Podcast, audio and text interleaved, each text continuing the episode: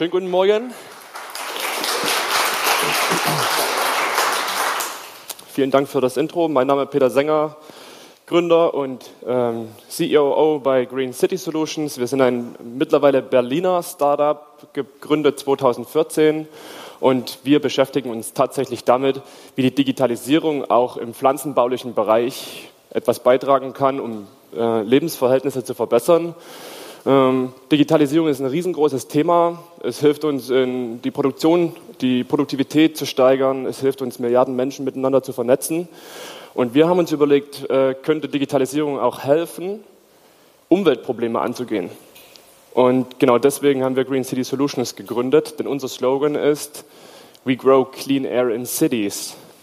Und ganz einfach damit begründet, dass die Stadt, wo nahezu 80 Prozent der Menschen bis 2050 leben werden, die ist meistens ziemlich verdreckt. Luft ist ähm, durch Abgase, durch Feuer, durch Industrie stark mit Verschmutzern belastet. Und das führt dazu, dass knapp 90 Prozent der Menschen, die dort leben, verschmutzte Luft tagtäglich einatmen. Das zu drei Millionen etwa vorzeitigen Todesfällen jedes Jahr führt. Und dass natürlich durch diese verlorene Lebenszeit von uns allen auch ein ökonomischer Schaden entsteht. Und da die Städte, insbesondere die Europäische Kommission, sich diesem Problem sehr bewusst ist, wird es in Zukunft so sein, dass die Städte, die gegen, Luft, also die gegen ihre Auflagen zur Luftreinhaltung verstoßen, mit ziemlich großen Strafen belastet werden. Und die können mit einem gewissen Faktor bis zu 823.000 Euro pro Straftag hoch sein. Das heißt also, das Bewusstsein ist da, irgendwas gegen Luftverschmutzung zu tun. Und hier kommen die Moose, wie angekündigt, ins Spiel. Denn es ist schon seit längerer Zeit bekannt, dass Mooskulturen äh, im Unterschied zu ganz anderen Pflanzen die Möglichkeit haben, Feinstäube und Luftverschmutzung aufzunehmen, diese festzuhalten und für uns unschädlich zu machen.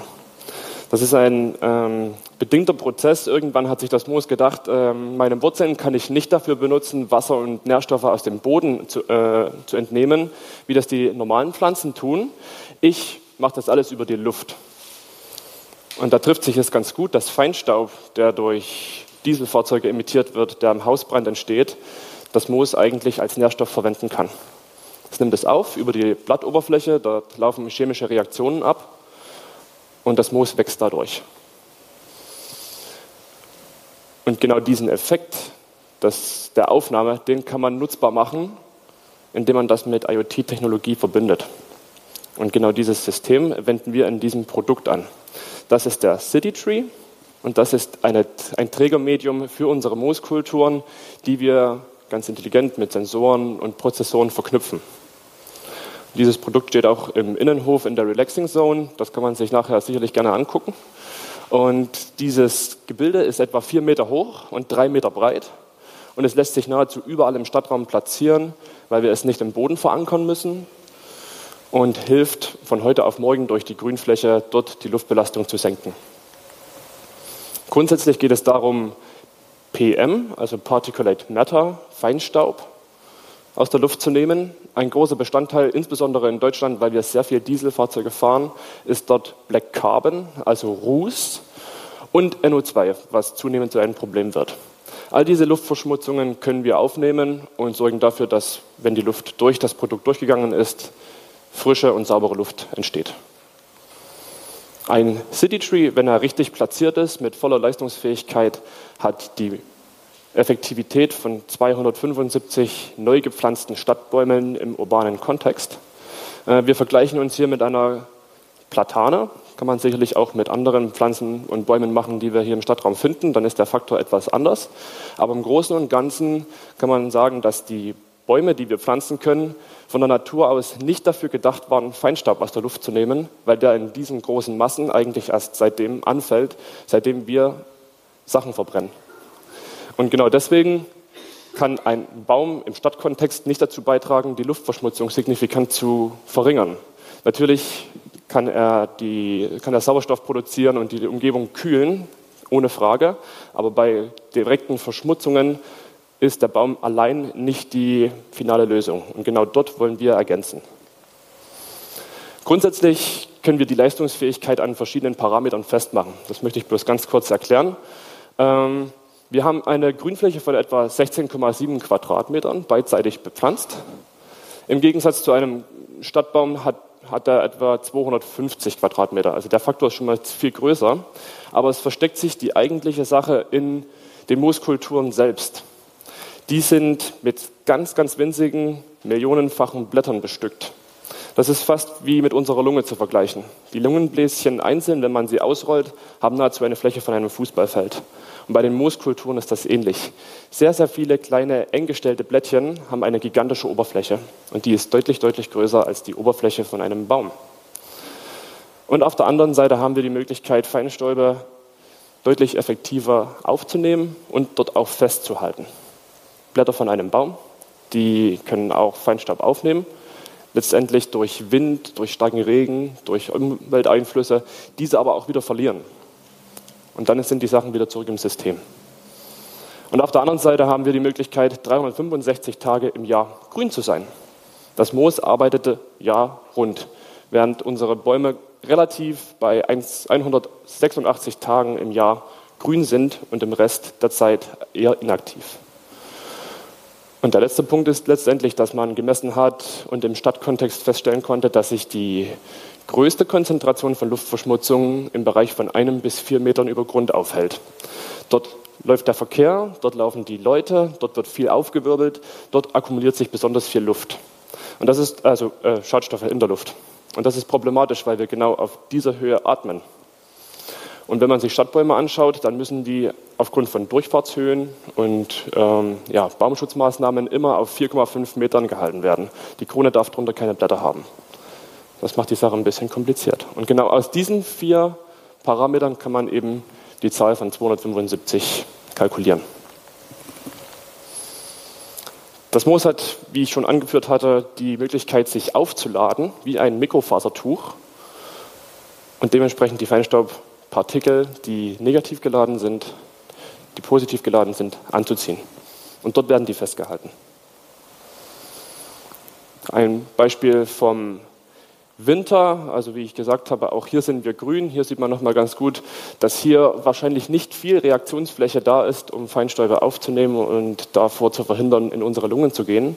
Währenddessen eben der City Tree auch, das war hier im Januar, grün ist und seine Aktivitäten hat. Es ist ganz, ganz wichtig, vor allen Dingen diese Feinstaubpartikel und diese Rußpartikel aufzunehmen, denn diese haben einen ziemlich großen Effekt auch aufs Klima. Das kommt einfach daher, dass diese Rußpartikel schwarz sind und sich in Bodennähe sehr stark erwärmen können.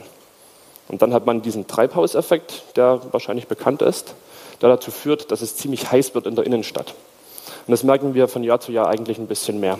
Es, wir haben eine dichte Bebauung, wir haben wenig Durchzug und wir haben diese starke Erhitzung, die uns bis in die Abendstunden immer weiter ziemliche Hitzeinseln in der Stadt bilden lässt. Und schafft man es, diese Rußpartikel aus der Luft zu nehmen, kann man das wiederum vergleichen mit Tonnen CO2, die man einspart bei der Produktion, bei der Verbrennung, je nachdem. Das Produkt, äh, wir hatten 2013 angefangen mit den ersten Studien, wie es aussehen müsste, unter welchen Kriterien man es produzieren müsste, dass es auch funktioniert. Und uns war es wichtig, das Produkt unter den Kriterien der Nachhaltigkeit zu produzieren. Wir haben uns überlegt, was kann man in der Stadt relativ schlecht machen? Und das ist grundsätzlich Löcher graben, Versorgung zu haben. Wir brauchen Wasser, wir brauchen Strom, um Pflanzen zu versorgen und können aber meistens nicht den Grund benutzen, weil er rückverdichtet ist, weil dort Leitungen liegen, weil die U-Bahn drunter fährt. Und deswegen haben wir gesagt, wir bauen eine Solaranlage oben drauf, wir machen einen Wassertank hier unten rein, der uns es ermöglicht, knapp vier Wochen ohne jegliche Versorgung dort auszukommen. Zudem können wir selbstverständlich das Regenwasser nutzen. Von der Fläche her ist das jetzt nicht für das ganze Jahr von Vorteil, aber wir können etwa zwei bis dreimal den Tank zusätzlich füllen. Und überlegt man sich, dass man den City Tree auch in Regenwasser Nutzungsstrategien einbauen kann und zum Beispiel an große Dachflächen den Anschluss findet, ist es ein probates Mittel, auch solche Starkregenereignisse, wie sie immer mehr zunehmen, abzumildern. Die Frage ist, die wir uns auch selbst oft stellen müssen, wie kann man denn den City Tree in der Stadt platzieren, dass man auch den Nutzen davon hat? Viele Leute insbesondere hier in Berlin sagen, die Stadt ist grün, wir haben viele Bäume, so richtig brauchen wir das wahrscheinlich nicht. Und dann wird es natürlich schwierig zu argumentieren. Genau deswegen machen wir, bevor wir in solche Gespräche gehen, eine Simulation. Und dann kann man hinterher sehen, wie man die City Trees in der Straßenschlucht platzieren muss oder an gewissen Plätzen. Denn es kann schon viel ausmachen, ob der City Tree parallel zur Straße oder eben gedreht zur Straße steht, weil man sich schauen muss, wo kommt der Wind her, wo wird die Verschmutzung eingetragen und wo hat man die allereffektivsten Plätze. Und dann kann man vorab schon eine gewisse Schätzung abgeben, wie viele City Trees in diesem Stadtbild gebraucht werden, um die Verschmutzung signifikant zu senken.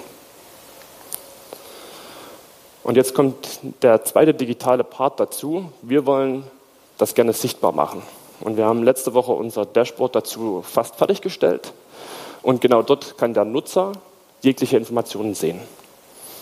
Der CityTree kann mit bis zu 72 Sensoren ausgestattet werden, die von der Temperatur über den Wasserstand bis hin zur Luftverschmutzung sämtliche Daten erheben kann. Und damit kann man ein relativ gutes Bild über das Mikroklima vor Ort rings um das Produkt schaffen. Und diese Daten sichtbar zu machen, nutzbar zu machen, hilft uns mehr zu verstehen, welche Situationen wir vorfinden können und wie man das weiter Stück für Stück verbessern kann. Im Moment hat man die Situation, dass in der Stadt drei bis vier solcher großen Messcontainer stehen und die stehen repräsentativ für einen sehr stark verschmutzten Ort, einen mittelstark verschmutzten Ort und einen Hintergrundort, wo man sozusagen die Einflüsse der Stadt versucht rauszurechnen. Und durch diese drei bis vier Messdaten versucht man ein Bild für die Stadt zu erzeugen. Das ist natürlich ziemlich schwierig, weil es auch von sehr vielen Faktoren abhängt. Genau deswegen wäre es sinnvoll, in Zukunft ein sehr viel kleineres Messsystem zu haben, um herauszufinden, wo die Belastungen sehr, sehr stark sind und wo es wahrscheinlich sehr ungesund ist, sich aufzuhalten, Sport zu machen, Fahrrad zu fahren. So soll das in Zukunft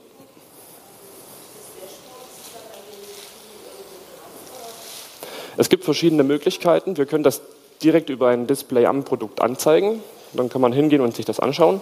Andererseits kann man das über Smartphone und Endgeräte selbstverständlich auch anwählen und zeigen.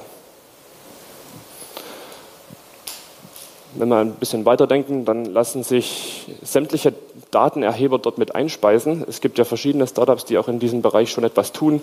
Die versuchen, dass jeder Mensch mit dem Smartphone diesen Feinstaubgehalt der Luft gerade analysieren kann. Und diese ganzen Daten kann man auf Karten darstellen, um irgendwann in naher Zukunft hoffentlich ein Gesamtbild für die Belastungssituationen in der Stadt darzustellen.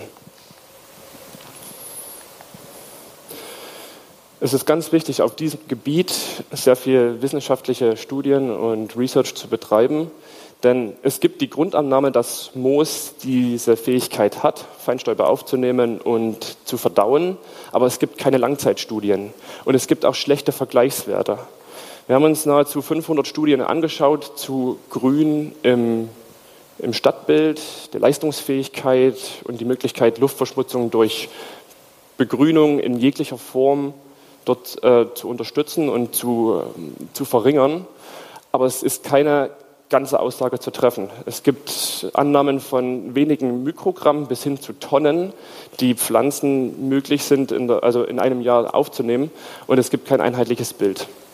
Deswegen versuchen wir jetzt mit der Hilfe vom KIT beispielsweise, mit dem ähm, Troposphärenforschungsinstitut in Leipzig, mit dem TÜV, als auch mit den technischen Universitäten, wo wir unseren Background haben, dort immer weiter voranzugehen.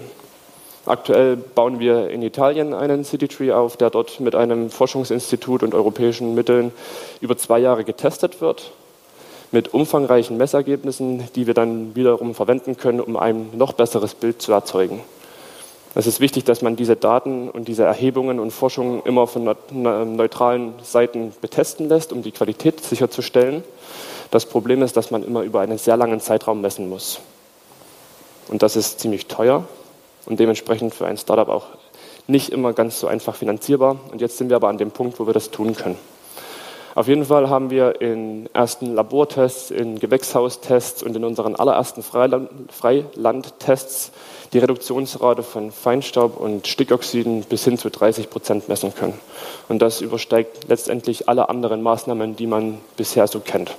Und es wäre sozusagen eine Alternative zu allen anderen Maßnahmen, die man sonst so trifft.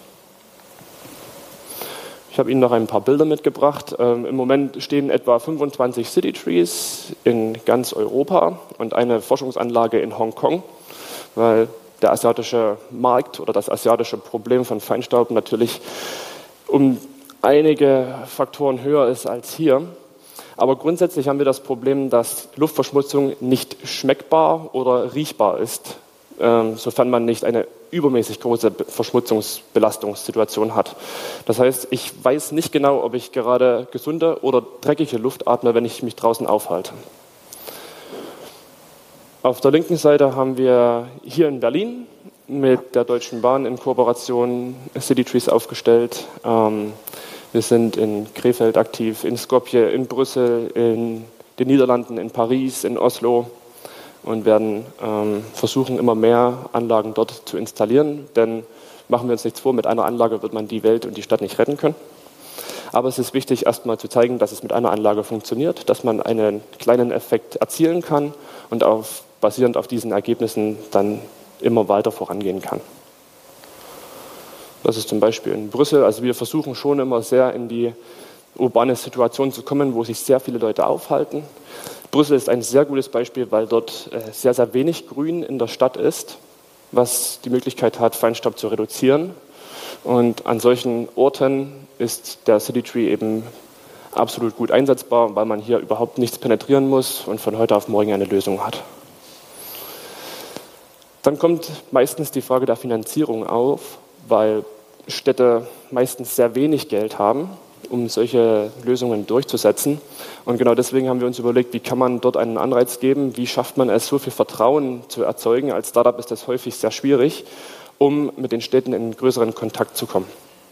Und da gibt es die Möglichkeit, dass man sich mit großen äh, Unternehmen, mit Instituten, mit Vereinen vor Ort zusammensetzt und überlegt, wie man solche Projekte finanziert bekommt.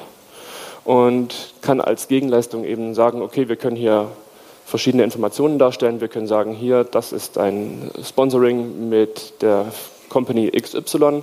Sie wissen, dass Sie Luftverschmutzung erzeugen, weil Sie produzierendes Gewerbe sind zum Beispiel, aber Sie wollen etwas Ordentliches dagegen tun und beteiligen sich an solchen Vorhaben.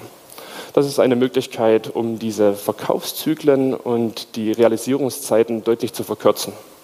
Und das ist meistens das größte Problem, was junge Unternehmen haben, dass man an großen Projekten so lange arbeiten muss, dass das Geld nicht mehr reicht.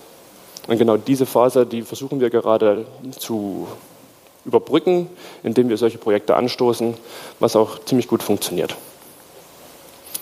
Diese Variante gibt es auch für Indoor-Lösungen, denn auch Indoor, wo wir uns nahezu 85 Prozent unserer Zeit aufhalten, gibt es Luftverschmutzung. Die ist wiederum anders zusammengesetzt, die wirkt anders, aber sie kann mindestens genauso sehr schädlich sein. Und deswegen gibt es die Möglichkeit, den Citytree auch indoors aufzustellen. Das ist am Hauptbahnhof in Berlin, ähm, wo man mit einer Variante ohne Bank für relativ schmale Situationen auch eine Lösung hat. Dort sind dann die Pflanzen anders, dort sind die Mooskulturen andere, weil eben die Verschmutzer andere sind und die Bedingungen indoors anders als außen sind. Da steckt ziemlich viel biologisches Verständnis dahinter, was wir über drei Jahre, vier Jahre entwickeln mussten, um herauszufinden, welche Pflanzen in welchem in welcher Umgebung besonders gut funktionieren, weil letztendlich da der Schlüssel darin steckt, effektiv Luft zu reinigen. Das war in Essen, vielleicht äh, bekannt ist die grüne Hauptstadt Europas für dieses Jahr. Auch dort ähm, haben wir es geschafft, die City Trees zu implementieren. Ähm, soll nochmal zeigen, dass egal wo wir den City Tree aufstellen, erstmal Bereitschaft da ist. Es wird sehr positiv aufgenommen, weil Grün grundsätzlich positiv besetzt ist. Und wir damit in einer relativ guten Zeit mit diesem Produkt am Markt sind. Vielleicht noch ganz kurz zu unserem Gründerteam, das sich 2013 zusammengefunden hat. Wir haben einen sehr diversen Hintergrund. Ähm, ich habe fünf Jahre Gartenbau und Biologie studiert. Mein Kollege Herr Splittgerber ist der Maschinenbauer, der sich für die konstruktiven ähm, Problemchen und Lösungen jeden Tag seine Gedanken macht. Der Herr Wu kümmert sich um die ganzen digitalen Verbindungen, und der Dennis hat Architektur und Städtebau studiert, um den City Tree bestmöglich in dieses Stadtbild zu integrieren, ohne dass es störend wirkt, ohne dass man Vandalismusschäden großartig heraufbeschwört und dass er einfach gut aussieht. Und damit würde ich gerne schließen. Äh, ich kann mir vorstellen, dass sich viele Fragen ergeben haben, die wir gerne noch besprechen würden. Ansonsten werde ich mich auch noch am Produkt äh, in der Relaxing Zone aufhalten und dann gerne noch Fragen beantworten. Vielen, vielen Dank. Bleibt gerne noch hier. Ja, wer freut sich nicht über frische Luft? Ich werde auf jeden Fall mich da hinten mal hinsetzen nachher und äh, ein paar Mal tief einatmen. Jawohl. Ähm, genau, ich habe gesehen, es gibt noch Fragen. Bitte warten Sie doch kurz, bis ich mit dem Mikro dann bei Ihnen bin, damit auch alle mithören können. Ja, hallo. Erstmal klingt das nach einer tollen Idee. Ich habe noch eine Frage. Wie ist denn das? Ähm, also wird der, die, die, die Feinstäube und auch die, die Gase, werden die richtig verstoffwechselt von den Moosen? Oder ist das mehr so ein Oberflächeneffekt, sodass die praktisch irgendwann quasi zu sind? Ne? Weil man sagt, man muss alle paar Wochen, Monate oder so äh, jetzt wieder neue Moose da reinsetzen. Das wäre ganz furchtbar. Dann ja. könnte man ja wahrscheinlich auch einen Staubsauger installieren. Das wäre das Gleiche. Das Gute ist, dass Feinstäube so 70 bis 80 Prozent aus Stoffen bestehen, die an sich nicht schädlich sind. Das sind Stickstoffverbindungen, das sind Salze, das sind Sachen, die Pflanzen grundsätzlich als Dünger kriegen. Und sobald die sich auf der Oberfläche anlagern, in die Pflanze hinein diffundieren, werden die genau dort geteilt. Alles, was verwendbar ist, wird verwendet und in neue Biomasse umgewandelt. Und alles andere, was man nicht direkt verwenden kann, das sind meist organische Verbindungen, die lagern sich ein und werden nach und nach erst verdaut. Das heißt, durch die Aufnahme des Feinstaubs wird neue Biomasse erzeugt, die wiederum neue Fläche für neuen Feinstaub bietet. Wenn man dieses System gut ausklügelt und die Kapazitäten sind sehr hoch, hat man nahezu einen endlosen Filtereffekt, ohne die Moose austauschen zu müssen.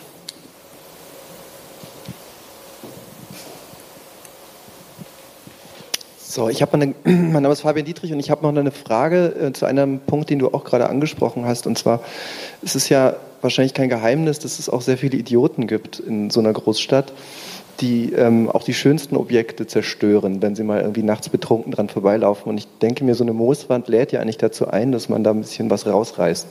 Wie geht ihr dagegen vor oder wie könnt ihr das, euch da absichern? Das war eines der größten Fragestellungen, die wir uns bei der Entwicklung natürlich gestellt haben, was passiert, wenn wir das Ding in die Stadt stellen. Und wir mussten einfach testen. Und grundsätzlich ist die Resonanz erstmal positiv. Die Leute haben eher nicht so Freude an Pflanzen zu randalieren, weil man es sehr spät erst sieht. Also man kann viel rausreißen, aber wir haben 1682 Pflanzen daran. Da ist man eine Weile beschäftigt, bis man was sehen kann. Und wir versuchen uns so gut wie möglich davor zu schützen. Also die Töpfe, die an unserer Wand sind, die bekommt man definitiv nicht runter, weil die zu fest mit der, mit der Konstruktion verbunden sind. Und vor den Pflanzen hängt noch ein leichtes Drahtgitter, das man dort eben nicht direkt rausziehen kann. Man kann es fühlen, berühren. Das ist ganz wichtig, dass man versteht, was, dass es lebende Organismen sind, aber man kann sie nicht rausziehen. Und die Oberflächen sind so beschaffen, dass man die relativ leicht reinigen kann. Also das ist, glaube ich, so wie jedes Stadtmöbel auch. Leute gibt, die dort Sticker ranmachen oder die dort mit der Sprühflasche drüber gehen. Das kann man wahrscheinlich nicht so richtig vermeiden. Wir können uns darüber, also dagegen schützen, indem wir auch oft ähm, Aufklärungsfolien auf den Seiten und auf den Rundungen machen, wo erstens Graffiti nicht hält und zweitens man auch mit Stickern nicht so richtig zu Werke geht. Und andererseits kann man die Pflanzfläche sehr schlecht besprühen. Das sieht man einfach nicht, weil es an den, an den Blättern ganz schlecht hält. Also grundsätzlich ist es im Stadtraum wie jedes Möbel auch etwas, was man ab und zu reinigen muss. Den Service bieten wir direkt mit an, aber es ist deutlich weniger Vandalismus anfällig als Sachen, die man eben sonst so sehen kann, weil die tatsächlich die Leute irgendeinen einen positiven Effekt damit assoziieren. Das ist eine sehr positive Feststellung auf jeden Fall. Hallo, äh, ich bin Sebastian Sternemann. Ich habe eine Frage und zwar, ähm, Sie sagten eben, man kann das nicht genau fühlen oder riechen, wie schlecht jetzt die Luft in der Umgebung ist. Äh, wenn ich mir vorstelle, ich bin in einer großen Stadt, die halt mit viel Autoverkehr äh, verseucht ist sozusagen, kann ich dann ungefähr den Umkreis berechnen, wie viel Meter hinter und vor und um, um die äh, City Trees herum ist eine verbesserte Luftqualität. Weil ich meine, dann könnte man ja einfach so einen Monitor dran machen und sagen, ja, okay, hier jetzt äh, in 20 Metern wird die Luft schlecht oder so. Unser City Tree macht dir jetzt einen tollen Nachmittag. Eine sehr gute und wichtige Frage. Man muss natürlich auch wissen, wie oft müsste ich jetzt äh, im Abstand zueinander einen City Tree aufstellen, um eine grüne Bahn durch die Stadt zu ziehen, ganz klar. Es hängt von sehr vielen Faktoren ab. Die Windrichtung ist der am meisten entscheidende Punkt dabei. Und würden wir jetzt davon ausgehen, dass der Wind frontal auf den City Tree trifft und dort zu 100 Prozent auftrifft, dann kann man etwa sagen, dass nach dem Produkt in 50 Metern die Luft deutlich besser ist. Das konnten wir schon feststellen. Nur hat man eben das Problem, dass der Wind sehr häufig dreht, schräg auftrifft oder es ist zu heiß, es regnet, es ist zu trocken. Und damit kann man da nicht sagen, dass es immer so ist oder dass es einen, eine, eine Bubble um das Produkt gibt. Wir versuchen das mit vielen Messungen zu begleiten, dass man in etwa sagen kann, so ist der Durchschnitt. Und davon kann man auf jeden Fall erstmal ausgehen. Aber diese Messungen, die brauchen eben auch wieder eine, eine sehr lange Zeit, um alle anderen relevanten Faktoren ausschließen zu können. Aber so grundsätzlich kann man auf jeden Fall sagen, dass schon alleine durch die, die physische Gestalt der City Tree die, die Luft abschirmt und wenn man auf der richtigen Seite sitzt, deutlich reduziertere Luftverschmutzung einatmen kann. Wir müssen leider zur letzten Frage kommen. Ich gebe noch einmal weiter. Hallo, Ottilie Krug Stuttgart. Mich interessiert, was so eine Wand kostet, die Sie jetzt zum Beispiel da auf dem Foto abbilden. Natürlich, ähm, eine sehr gute Frage. Und ich finde es immer sehr interessant, eigentlich die Frage zurückzustellen, was man erwarten würde, was man bereit wäre, für das Produkt auszugeben. Denn ich glaube, es ist kein Geheimnis, es wird äh, relativ viel an Moos gearbeitet und es gibt Lösungen, die zielen darauf ab, dass man eine sehr große Fläche mit so, äh, so wenig wie möglich Quadratmeterpreis bestückt. Ähm, wir fokussieren uns darauf, auf relativ kleiner Fläche durch den hohen Technikeinsatz das Produkt so effektiv wie möglich zu machen. Und daher hat es natürlich seinen Preis. Also wenn ich rumfrage, weichen die ähm, die Vorstellungen zwischen 5.000 und 250.000 Euro pro Produkt ab. Und vielleicht eine ganz kurze Frage, was würden Sie sich denn vorstellen? Was könnte man denken, wenn man einen City Tree kaufen möchte? Wie schon gesagt, ich komme aus Stuttgart, also da müssten Sie die Stadt zupflastern. Ähm, ich würde jetzt mal sagen 100.000 Euro. Akzeptiert. Also, nein. Ja, wird besser. 15.000 schlage ich vor. Also natürlich gibt es das Produkt in verschiedenen Varianten. Wir können sagen, mit Aufstellung und Installation und Antransport 25.000 Euro. Für einen. Klar, wir, wir, zielen darauf ab, Projekte zu machen mit mehreren Einheiten, wo dann der Preis pro Einheit signifikant sinkt, weil man die Projektierungskosten sowieso hat. Aber grundsätzlich, wenn Sie es kaufen möchten, 25.000 Euro, steht das Teil schlüsselfertig sozusagen zur Verfügung. Einen Moment bitte. Wir müssen, leider ist die Zeit um, aber Peter, wir wissen ja, wo wir dich finden. Ganz genau. Und ich denke, dass du wahrscheinlich auf dem Hof oder natürlich bei dem Produkt sein wirst und dann ähm, beantwortest du ja sicherlich gerne noch Fragen. Absolut. Ja? ja. Tut mir leid. Vielen Dank.